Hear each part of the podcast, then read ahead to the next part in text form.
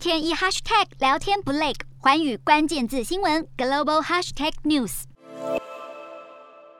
欧盟执委会正准备第六轮制裁俄国方案，方案将包括在年底前禁止进口俄国石油。有成员国却担心禁用俄油将冲击物价。目前，德国已表明，在有足够替代能源的前提下，德国赞成停用俄国石油。匈牙利则明确表态，将否决任何限制引进俄国能源的提案。奥地利、意大利、斯洛伐克则持保留态度。另外，在天然气方面，因为俄国天然气公司要求芬兰以卢布支付费用，芬兰政府准备在五月内停止进口俄罗斯天然气。欧盟向俄罗斯进口百分之四十的天然气和百分之二十六的石油。目前，欧盟只是谈论要禁止进口。俄国石油，但却没有表明打算停用天然气。自从乌俄战争爆发至四月底，欧盟国家已经向俄罗斯支付了折合新台币一点四兆的天然气和石油费用。这些费用被狠批为资助俄罗斯侵略乌国。作为俄国能源的大买家，德国官员此前一直公开表态，如果全面禁用俄国能源，可能使经济衰退，能源供应告急。德国央行四月下旬的月报就预估，一旦禁止俄能源进口，德国今年 GDP 将衰退大约百分之五，